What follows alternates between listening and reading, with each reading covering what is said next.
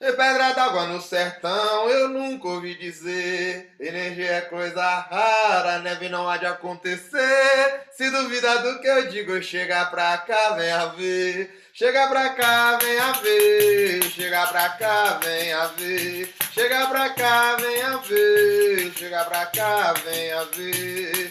Não pegue um buzeiro, secar, mas não morrer. A raiz que te dá água não deixa você morrer. Se duvida do que eu digo, chega pra cá, venha ver. Chega pra cá, venha ver. Chega pra cá, venha ver. De mão, chapéu de couro, na caatinga que se vê. Vaqueiro que é bom de laço, não perde um amanhecer. Em cima do seu cavalo, o gado não vai perder. Se duvida do que eu digo, chega pra cá, venha ver. Chega pra cá, venha ver. Mas chega pra cá, venha ver. Olá, galera! Sejam muito bem-vindos e bem-vindas a mais um podcast da Casa de Tapera. Estamos aqui hoje, eu, que sou a Bebê, o Mesquita e o Mestre Minduim, para dar continuidade aí aos nossos bate-papos e assuntos sobre o samba de roda. E hoje, muito especificamente, nós vamos falar sobre a Casa de Tapera. Isso foi uma questão levantada por uma aluna, né? Nós estamos aí com novas turmas que começaram essa semana, então veio uma leva de mais 80 alunos para a Casa de Tapera, começaram a fazer parte né, da nossa escola, então eles estão cheios de questões, isso é muito legal, a gente sempre fala, né? Quem quiser dar sugestões aí dos podcasts pode nos mandar. Então essa foi uma pergunta, viu, Mesquita? É, a galera quer saber como é que foi estruturada a montagem dos módulos, né? Toda essa organização que a gente tem hoje, como que isso surgiu, desde o surgimento até essa organização, né? Bom, na verdade, é... eu sou uma pessoa que eu me considero muito sortuda na maioria do, dos pontos que, que eu tenho na minha vida, porque eu dei a sorte de fazer parte de, de uma equipe de jiu-jitsu e ter tido excelentes professores, mas, é, para quem não sabe, eu sou, eu sou professor de jiu-jitsu também, e a nossa equipe, a Aliança, ela é uma equipe muito estruturada que, e o que fez o diferencial dela desde sempre foi essa coisa do sistema de ensino. E foi uma coisa que sempre me intrigou muito, porque eu lembro como o jiu-jitsu era antes desse sistema de ensino. Eu, eu estava lá no processo, né, do lado do meu professor, quando ele criou, que foi o Fábio Gurgel que criou isso. Então eu estava lá como ajudante, na, como professor ajudante né, na, na academia dele, estava aprendendo a dar aula, acompanhando ele, eu participei desse processo e depois disso eu vi a, revolução que teve ali na academia dele. Aí nesse momento eu já era professor oficial. E eu comecei a perceber a diferença da, da nossa academia, a nossa eu digo academia dele, mas eu, eu, é a minha casa também, né? Então a nossa academia ali com relação às outras. E quando essa metodologia se espalhou para as outras academias, para as outras da Aliança, a Aliança como um todo, a equipe, né, as várias academias, começaram a realmente ter um diferencial dentro desse, desse, desse propósito de, de estruturar melhor os alunos, de poder atender melhor os alunos. E aí eu via essa revolução acontecendo, a diferença de quem fazia parte da aliança, que tinha uma metodologia, e quem era de fora. Não quer dizer que a gente era campeão em tudo, que a gente era melhor em tudo, não é isso. Mas o fato de você ter uma metodologia de ensino quer dizer que você tem um caminho, um método para ensinar as pessoas. E isso deixa tudo muito mais claro e muito mais fácil. E aí eu sempre tive um, um, uma questão dentro de mim muito grande sobre como trazer isso para a capoeira, né? Porque a capoeira é, é, ela é muito fraca ainda nessa parte com relação à metodologia certa, né, com lógica. Nós temos, claro, alguns grupos que são organizados, que têm metodologia, mas de uma maneira geral, a capoeira não tem. E eu sempre quis saber, poxa, como é que eu posso fazer isso de uma maneira que ficasse lógica? Aí eu comecei a tentar montar algo para a capoeira. E aí eu comecei a montar alguns treinos, comecei a dividir em níveis. E nesse processo, é, a gente já tinha um projeto de samba de roda que a gente fazia aqui em São Paulo, né? Na época eu tendo capoeira ainda por aí ao vivo. A gente ia para todas as rodas, fazia samba de roda, fazia. E inclusive foi quando eu conheci Minduim. Quando eu fui para Bahia, para o Capoeirando, a gente acabou se conhecendo lá. na verdade, num samba, a gente se viu na roda, mas a gente pegou uma amizade mesmo ali num samba, teve um ranca-rabo ali no, no meio do caminho, eu falei, esse baiano folgado, ele devia, deve estar tá pensando nesse paulista aí que não sabe fazer samba, e meio que deu, um, deu uma estressada ali na coisa do samba, mas eu acho que o processo é esse mesmo. E depois a gente acabou conversando, e aí foi pegando uma amizade e a gente ficou se conversando, porque o Minduim também tinha vontade de fazer algo assim na Bahia. E ele esbarrava no problema dele não ter pessoas ao lado dele para organizar isso, para fazer, né? Porque sozinho você não consegue e eu esbarrava no problema de não ter tanto samba de roda rolando em São Paulo igual ele tem na Bahia. Porque na Bahia é muito mais fácil você vivenciar, só tem que sair de casa, né? E em São Paulo não. Então a gente, claro, tem alguns sambas, mas é muito pouco comparativo. Então se eu quisesse fazer algo, eu teria que fazer isso. Então, e aí se eu estou fazendo não é uma vivência, não para mim, eu que estou fazendo. Então nós tínhamos dois problemas contrários aí. O Minduim sempre teve muita vontade, a gente sempre conversou muito, Inclusive, ele tem um projeto paralelo aí que ele, que ele trabalha isso lá na Bahia, ainda em Itabuna, ele vai contar para vocês depois disso daí. E aí a gente acabou meio que juntando as ideias, né, sobre organizar isso. Por quê? É, eu sempre tive muita dificuldade sobre aonde aprender samba, né? Porque, claro, você tem que vivenciar. Aí eu vou para candomblé, sei lá, mais de, de 15 anos que eu vou. Vou assim, né? Não que eu seja sabido de candomblé, mas eu vou até lá. Eu frequento, eu vejo as festas, eu tento entender, eu toco um pouco, eu não toco bem, mas eu, eu toco, eu toco o suficiente para entender o que está acontecendo. Né? Eu não canto bem, mas eu canto o suficiente para entender o que está acontecendo. E eu sempre gostei do samba de roda, por conta da capoeira. Só que a gente fazia o samba meio que largado, aquele mesmo samba de todo mundo depois da roda. Você faz o dididão, dididão, dididão, dão, dão, dão. E, e vamos indo aí, canta, né? É, é, a baiana me pega, me joga na lama, o Olô Bahia. E eu sentia que era muito difícil ter essas vivências aqui em São Paulo, né? Porque eu falava com o Minduim, Minduim toda semana, véi, veja isso aqui. Aí era um áudio de, de um samba rolando não sei aonde. Véi, olha isso aí, ele me azucrinou de um jeito que eu comecei a ficar depressivo. Eu falei, pô, por que, que ele tá fazendo isso? Eu falei, nunca vou conseguir cantar samba com esses caras. Não dá. O cara tem samba toda semana. Ele atravessa a rua ali, anda 10 minutos, ele tá na casa do velho lá que faz samba, sambador antigo. Aqueles não tem. E aí, em contrapartida, a gente tinha o Mestre Ananias, né? Que foi uma escola muito grande para mim, mas ainda assim é uma outra realidade. São Paulo é diferente de tudo, né? Aqui é tudo muito mais corrido que em qualquer lugar do Brasil. Então, é, faz parte do processo. E aí, em algum momento, a gente acabou conversando muito sobre como que a gente podia fazer isso, como é que a gente vai conversar. Eu falei, Minduim, eu quero fazer aqui. O Minduim deu uma puta força. Ele falou, cara, faz sim, organiza sua parada, faz esse, esse projeto aí que você tem vontade de fazer de um jeito diferente, porque aqui na Bahia também a galera não, não quer nada com nada, mas eu acho que vai dar super certo, vamos organizar, eu te ajudo daqui no que eu puder. E aí eu tendo alguém da Bahia, né, me dando esse respaldo, dá uma força maior para você organizar. E aí que foi a grande jogada. Eu entendi, eu falei, mas porra, como é que eu vou ensinar samba? Foi minha primeira preocupação, né?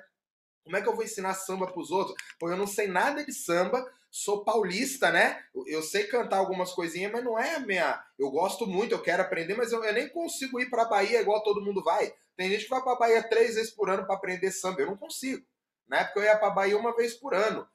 E, pra, e, e já era o limite para mim, não dava para fazer mais do que isso. Aí eu pensei bem, eu falei, bom, acho que eu não vou conseguir ter esse gabarito, né, para fazer algo e ensinar as pessoas.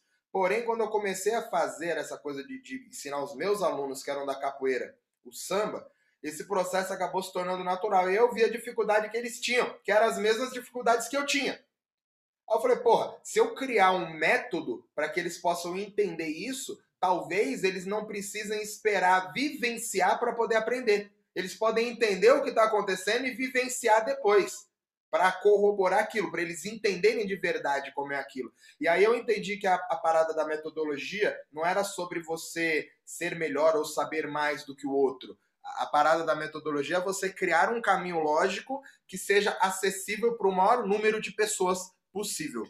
Certo, bebê? Poxa, você falou um ponto aí agora que eu acho que é crucial em relação ao que a gente está fazendo, né?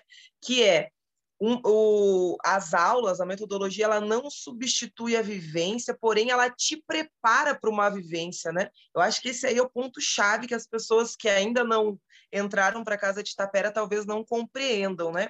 Nós sabemos da importância e sempre a gente bate nessa tecla de que é muito importante a vivência. Porém, nós entramos num momento de pandemia onde ninguém estava podendo vivenciar nada, né? E para preparar, porque é muito mais proveitoso você chegar na vivência, no momento ali, entender o que está acontecendo já e aí poder absorver, do que você chegar cru sem entender nada provavelmente só vai absorver depois da terceira, quarta, quinta vez que você está indo naquele lugar. Né? Então, ele, a, a Casa de Tapera traz essa preparação, né? E o mestre Minduim, então, também já tinha esse ímpeto, essa vontade. Essa parte eu não sabia, não. Que ele já tinha também, né, lá mesmo, essa distância física aí, né, com um pensamento parecido, mestre, era isso? Então, bebê, é, aqui a gente já teve o Quintal do Capoeira, aqui a gente já teve ó, acho que eu nem lembro mais. Eu fazia umas frases na camisa para ver se, se eu conseguia contagiar as pessoas. Esse quintal do capoeira foi massa. Primeira vez, o primeiro dia, deu 38 pessoas. Eu fiz, caramba, nos próximos, então a gente vai bombar e não sei o quê. Quando é, só que quando você vai estudar o samba é diferente de quando você vai para um samba, né? Eu acho que as pessoas tinham ido pensando nesse processo de, de fazer um samba, participar de um samba, se divertir e cantar.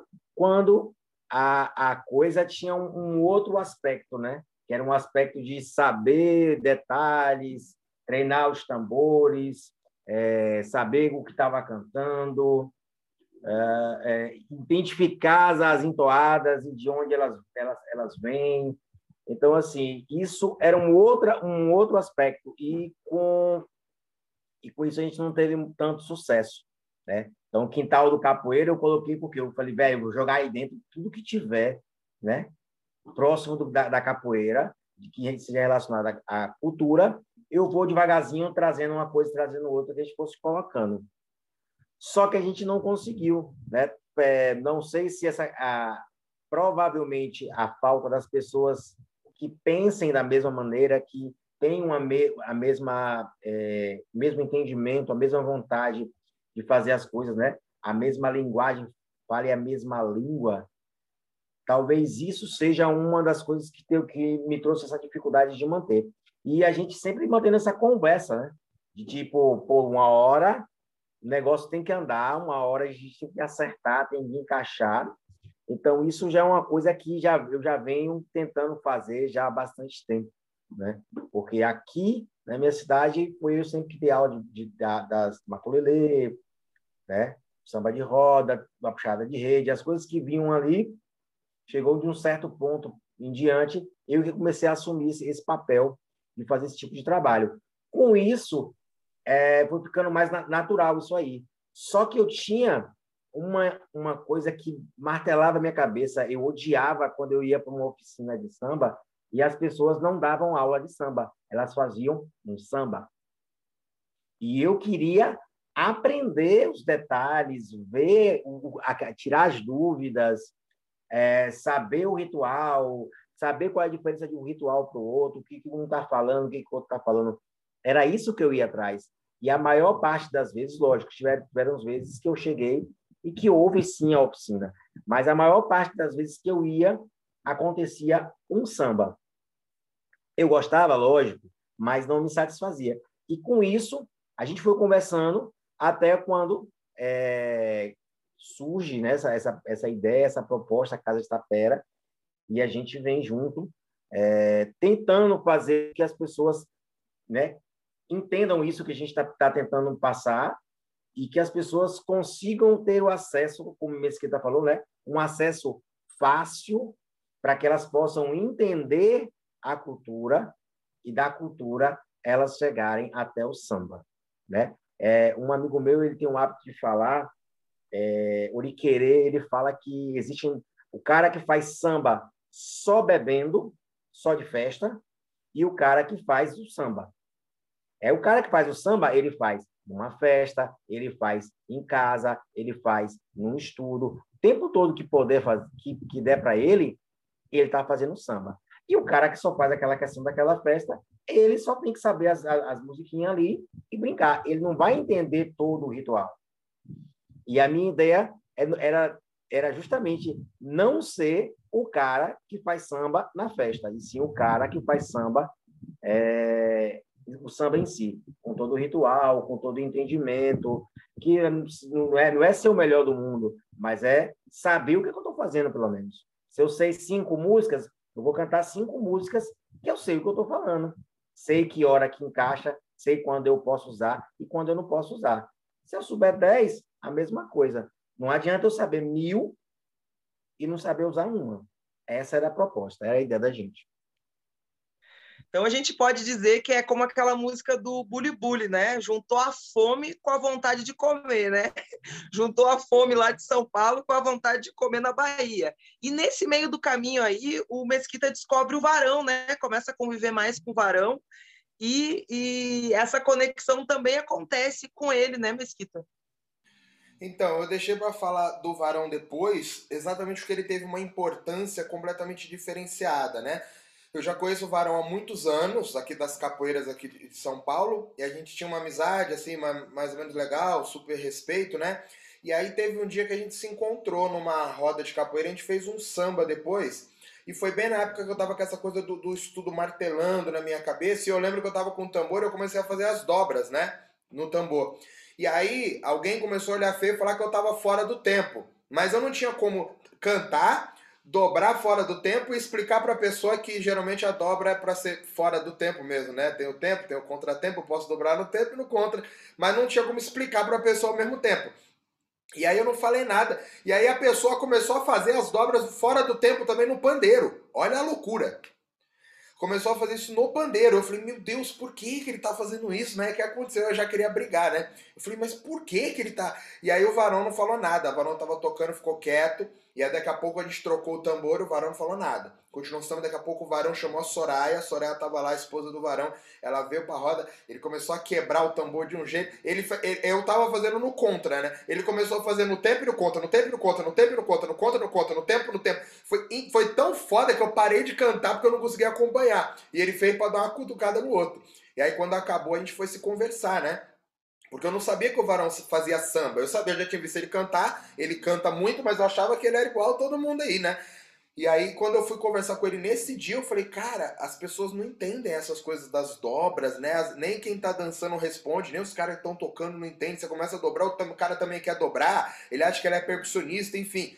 Aí o Varão concordou, falou, não, é verdade. Aí eu falei, porra, eu preciso colar nesse cara aí, porque esse cara sabe uns sambas aí. Passou.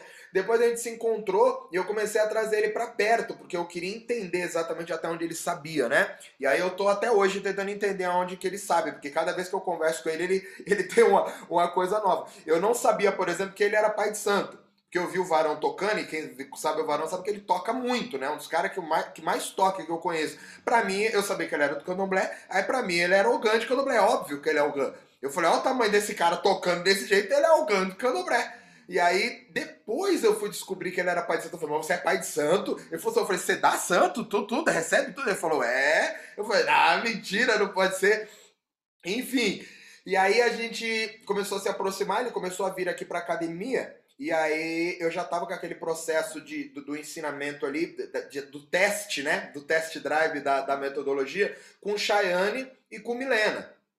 E Chayane e a Milena, as duas na época, era meio que meu braço direito ali, as duas na academia, porque as duas meio que, que cobriam os meus horários, ficavam em todas as aulas comigo, entendiam o que eu falava. E aí esse processo, eu então fiquei testando tudo nas duas. E aí deu certo. Em algum momento a Milena acabou indo para a Bahia, né, porque ela tem família lá, então ela acabou indo para a Bahia e Chayane ficou, e eu acabei dando essa forçada nessa metodologia na Chayane, e porque ela não conhecia samba de roda. Ela conheceu samba de roda através da capoeira. Então, para para pensar, ela é muito nova de samba, né? Ela não tem uma vivência de samba. Mas a metodologia, obviamente, estava funcionando e ela, obviamente, estava entendendo tudo que ela estava fazendo. E quando a gente começou a sair para os sambas de roda por aí, ela ficou, ficava com vergonha de participar, de entender, mas eu, eu conversando com ela, eu comecei a perceber que ela já estava entendendo aquilo que estava acontecendo muito mais do que a galera que já ia para samba há anos. E aí eu comecei a conversar com o Varão. Eu botei o Varão, na verdade, para avaliar a Chayane, né? Para ver se, se não era isso mesmo. Porque às vezes eu tô com aquela cabeça, ah, minha aluna, minha pupila, e botando a menina lá em cima. E aí eu botei o Varão. É verdade, acontece. E aí eu botei o Varão para avaliar ela, para ver se era isso mesmo. Ele falou, rapaz, essa menina aí sabe mesmo, só que a gente conversando, ele viu que ele, ela tinha pouco tempo ali, e ele também gostou muito, e aí ele se interessou. Ele falou, cara, esse negócio dessa metodologia aí, para mim era uma besteira, mas vendo o Cheyenne fazendo, eu tô vendo que ela realmente aprendeu isso e ela tá entendendo o que tá acontecendo. Porque o varão, por ser de candomblé e por ele ser muito tradicionalista, ele tem, ainda tem, né, menos hoje, mas ele tinha uma resistência muito grande a fazer várias coisas que saem daquele nicho que tá no tradicional, né? Então era muito complicado conversar essas coisas com ele, porque ele era completamente contra. Pô, uma das coisas vocês não têm ideia. Hoje vocês veem o Varão fazendo live por aí, vocês não têm ideia o trabalho que foi para convencer o Varão a fazer uma live na vida. Porque Varão, Varão era contra fazer live. Falando de capoeira tem que ser ao vivo, negócio de capoeira pela internet, isso aí não presta. Enfim, por quê? Porque acho que ele, ele, ele é, acho não, né? Obviamente ele demorou muito para conseguir todo esse ensinamento que ele tem, né? Todo esse conhecimento que ele tem. Pô, foi para Bahia, sofreu, se enfiando em capoeira na Bahia, em samba na Bahia, samba no sertão, samba não sei aonde, samba em Salvador, é candomblé, é candomblé em Salvador, é passando perrengue é em São Paulo. Então é um processo que é muito maçante, apesar do, do, do aprendizado, é um processo dele, né? Ele estava no processo do do, do sacerdócio dele. E isso é muito pesado, é muito difícil. E aí eu vejo, inclusive, algumas características dele com relação ao próprio mestre Ananias, né? Porque os dois são de capoeira e os dois são de candomblé dentro desse caminho e os dois tocavam. Então eu vejo muita coisa no varão hoje que eram umas ranzinzices que o próprio mestre tinha lá atrás, uns trejeitos, umas coisas, que é coisa de quem é, a gente velha de candomblé mesmo. E aí, para mim, ter o varão aprovando aquilo, né? Assinando aquilo que a gente tinha feito, foi para mim foi o Oscar ali, eu ganhei o Oscar, né? Porque por mais que eu não tô falando, volto a dizer, não é que a gente sabe mais do que as outras pessoas, mas quer dizer que com o pouco conhecimento que a gente tinha, a gente conseguiu criar algo que é limitado, sim, mas, mas a, o conhecimento é sempre limitado, porque ele é sempre é relativo ao outro, né? O mais velho só existe em comparação ao mais novo. E o mais novo só é novo porque existe o velho. Então esses processos estão sempre juntos. E o velho sempre vai ter alguém mais velho do que ele. Então, se você deixar de fazer, se eu for deixar de ensinar porque tem um mais velho do que eu, essa pessoa que é mais velha que eu também não pode ensinar, porque tem alguém mais velha que ela. E aí esse conhecimento nunca sai. Imagina, eu não vou dar aula de capoeira porque eu sou contramestre. Ah, eu sou contramestre, eu não posso porque tem gente mais velha. Sim? Então ninguém vai dar aula, é isso? Então esses processos são importantes entender e a metodologia acaba vindo com assinando isso. E aí o Varão entra aí na ele entrou de vez na casa de Tapera assim de cabeça e ele começou a ajudar a gente nas aulas mesmo, na academia, a gente ficou muito tempo lá na academia, ele deu aula de, de percussão de samba ali na academia, com os tambores, com os pandeiros, ele deu aula de samba na academia, né, inclusive de capoeira, tudo para a gente poder ajustar melhor essa metodologia toda. Né? E aí ele fez questão de participar das aulas para poder entender como ia funcionar essa metodologia. Que o Varão sabe muito samba na prática, ele sabe muito fundamento, mas ele também não tinha tido contato com a parte da técnica de metodologia, não a técnica de fazer o samba, mas a parte de ensinar, porque são duas coisas diferentes. Tem muita gente que sabe muito samba e não consegue ensinar para outra pessoa. E tem gente que não sabe tanto, mas consegue ensinar o pouco que sabe para outra pessoa. Isso não é coisa do samba. Isso é de qualquer área que você tiver, você vai ter gente que é apto a passar o conhecimento à frente e tem gente que não é apto, tem gente que só é bom fazendo para si. Certo? Certo. Bom, e aí, gente, tem eu agora aqui depois na escadinha, né? Que chego aqui na casa de Tapera através do Mesquita, né? Um pouquinho antes da casa de Tapera ser criada, na verdade. A gente já começa aí. Por quê? Qual era a minha dor, né? Qual era o meu problema com samba de roda? Eu sempre gostei muito também, mas eu conheci através daquele samba ali feito depois da capoeira. E o meu problema era, eu via que tinha muito a mais do que aquilo que rolava ali. Só que todo lugar onde eu buscava, igual o mestre Minduim falou, ia numa oficina, o pessoal fazia mas não ensinava. Os que ensinavam, ensinavam só o jeito deles de fazer. Então, aquele estilo ali, ah, na, né, o meu grupo de, de samba de roda faz assim, então esse é o certo. E aí eu percebi que tinha muita diferença entre um estilo e outro, né, de samba de roda, mas eu não tinha para quem perguntar isso num lugar, né, porque aquela pessoa sabia daquele samba e mal e mal falava também, né? Muitas vezes falava um pouco e fazia e não ensinava em si, né? As próprias pisadas, eu sempre perguntei todas as aulas que eu fazia como aluna, né? Primeiro, eu queria entender a questão das pisadas e não tinha. Uh, aí, claro, todo mundo que gosta de samba de roda pensa o quê? O meu sonho é ir para o Recôncavo, ir lá conhecer, ir lá para Bahia, ir para Salvador também. Só que é, é complicado, né? É o ideal, eu acho, é, né? Acho que todo mundo concorda com isso. O ideal é ir lá em loco, pesquisar, porém é muito mais difícil para quem está no sul, né? Está se deslocando, e não é uma ida, duas idas, você tem que ir muitas vezes para poder conviver ali. E aí eu estava num evento de capoeira certa feita e o Mesquita estava lá também. e teve um samba de roda lá no churrasco, assim, à noite, né? não era nada muito ali pensado antes, foi meio que de momento assim, eu sambei. E aí no final ele, ele falou assim: ah, pô, até que você faz direitinho. Eu fiquei, meu Deus, isso foi um elogio? Será que ele está me xingando ou ele está elogiando? Porque nessa época aí, porque foi recente, né? Agora foi 2019, 18, 19 eu já estava pesquisando como é que eu fazia então para saber mais de samba de roda. Eu lia.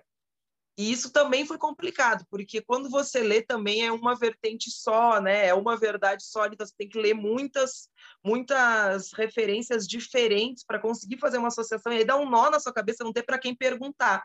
E quando ele fala isso, eu olhei com uma cara assim, acho que meio feia para ele, tipo, o que, que você está falando? Eu faço direitinho como? Você está me tirando onda de mim, você está me elogiando. Aí ele falou assim, é porque eu estudo samba de roda nós estudamos lá em São Paulo e tal, então quando né, se tiver afim, você também faz. Eu falei, ah, eu dou umas oficinas aí do que eu, né, do que eu tenho pesquisado, o pessoal me chama para fazer, mas eu tenho muita dúvida ainda, muita coisa que eu quero saber. E quando ele falou que estudava samba de roda, isso aí me chamou muita atenção. Eu falei, pronto, eu vou ter que incomodar agora, né? ter alguém para eu perguntar, porque essa é a, é a questão, né? Você ter aonde ir ali, porque por mais que a pessoa não saiba tudo, pelo menos ela vai te direcionar. Isso eu também ainda não achei. Isso realmente é complicado de encontrar. Ou não, isso eu já achei antes de você. Né? Então, ter um direcionamento é, é fantástico. E aí a gente conversou, né? Comecei a incomodar ele todos os dias, a gente começou a falar de samba de roda, samba, samba, samba, samba, e ele já estava com essa ideia, essa história toda aí já estava rolando, né? Dessa vontade dele de fazer, esse encontro com o Varão, já conheci o Mestre Minduim, e aí veio a estruturar a Casa de Tapera. E eu fui, então, aí acho que uma das primeiras, assim, alunas já com a nomenclatura Casa de Tapera, né? A Chayane, como Mesquita falou, já veio dentro da metodologia lá na academia, e eu, pela metodologia online, comecei aí a entrar né, nesse, nesse aprendizado. Então, isso superou muito as minhas expectativas em relação ao que eu já sabia, né, porque veio aí dez vezes mais informações, e eu comecei a, dentro da metodologia né, estipulada ali, a entrar em todas as turmas, a repetir as aulas, já com esse, né, nós já tínhamos esse intuito aí de começar a trabalhar juntos. Então, hoje eu posso dizer já, né, que eu que deu certo aí, tá dando certo a metodologia, porque eu já estou no caminho através dela, né, através dessa metodologia. Espero que esteja, né, porque eu estou falando isso, mas o Mesquita já abriu o áudio para falar, não, não, não, não tá bom, não. Bom, isso aí depois a gente conversa, viu, garoto? É um outro assunto aí. bom, o que acontece, gente, é que a gente tem uma resistência muito grande com relação, principalmente a culturas populares e a vivência. E aí, como eu já falei, a Bebê falou, a gente é a favor da vivência também. Eu super quero. Mas eu só não consigo ir para Bahia duas vezes por mês, que seria o ideal. Ah, mas você vai uma vez por ano. Aí é complicado, porque se você vai uma vez por ano e o minduim é baiano e vale quem vivencia mais e não quem sabe mais, quem consegue aprender mais, não adianta nada. Então eu nunca vou conseguir cantar samba com minduim. Ou o fato do cara ser baiano faz, acontece que naturalmente ele já é bom de samba, porque ele vivencia aquilo tudo. Então, a gente também não pode menosprezar a capacidade de aprendizado das pessoas, né? Que são capacidades de aprendizado de maneiras diferentes. E a internet, ela é hoje uma realidade. Quem acha que eu não, que acha que não é, que eu posso estar enganado, não está entendendo que estamos numa pandemia, que hashtag não saia de casa, né? Então tem algumas restrições aí dentro desse desse processo e tudo acabou sendo online. E a gente teve que se adaptar para uma porrada de coisa. E claro que não é a mesma coisa, e as aulas no Zoom nunca vão superar uma vivência no dia a dia. Mas quer ver só a malandragem que eu falo como, como é importante a coisa da vivência? A gente está num samba de roda rolando, o bicho está pegando. Inclusive, vou aproveitar agora a pegadinha no ar, hein? Se liga. Ô, ô bebê, você sabe que. Você é meu bruxa, né? Então você sabe o que é obsidiana, não sabe? Obsidiana, garota. Obsidiana. Puta, sabe o que é uma ametista? Deu um branco agora. Pois é, tá meio mal de bruxaria, hein? Sabe o que é uma ametista? O que é uma ametista? É uma pedra, uma, ah. uma pedra preciosa, roxa. A obsidiana é aquela que é preta. Aquela que é preta, então você sabe. E o, você sabe o que é um quartzo? Um quartzo, você sabe? Sim. Beleza, tá indo bem. Ótimo. Você sabe o que é um prisma d'água? A prisma é aquela que é transparente. Opa, então estamos entendendo. E aí, para aprender tudo isso daí, você teve que ir num monte de ritual, com um monte de coisa, acender aquele caldeirão, botar o chapéu preto e ficar mexendo no caldeirão para aprender? Não, né? Tem um monte de coisa que você aprende ali de diversas maneiras, inclusive na internet. Agora pergunta: você sabe o que é pedra d'água?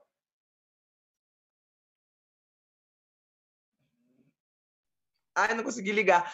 Pedra d'Água é o Mestre Minduim que tem que falar, né? Porque isso aí tem na música dele. E eu tô perguntando para você, o que é Pedra d'Água? Pedra d'Água?